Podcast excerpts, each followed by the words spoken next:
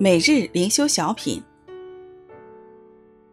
十一月五号，属灵的长进。作者蒙恩。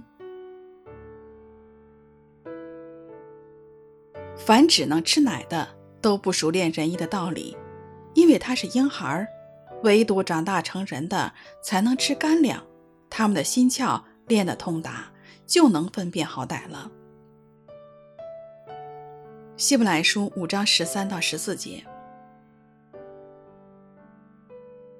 唯独长大成人的才能吃干粮，只有生命成熟的基督徒才能领受深入的属灵真理。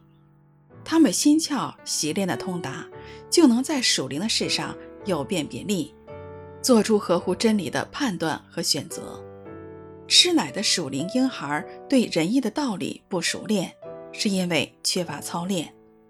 习练就是操练。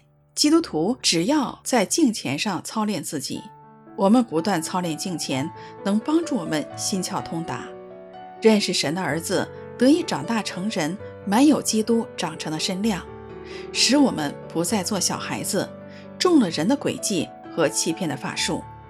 比如说，我们都知道十一奉献是圣经的教导，我们若缺乏信心，没有十一奉献的操练。就还是一个属灵的婴孩。有人听了道，马上回应真理，操练十一奉献。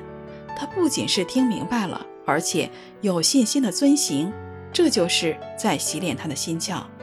愿我们不断遵行神的话，使心窍习练的通达，能分辨好歹，成为一个属灵生命成熟的人。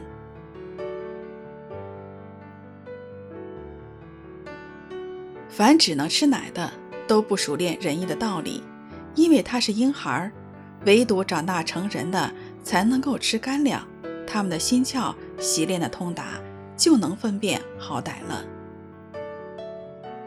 希伯来书五章十三到十四节。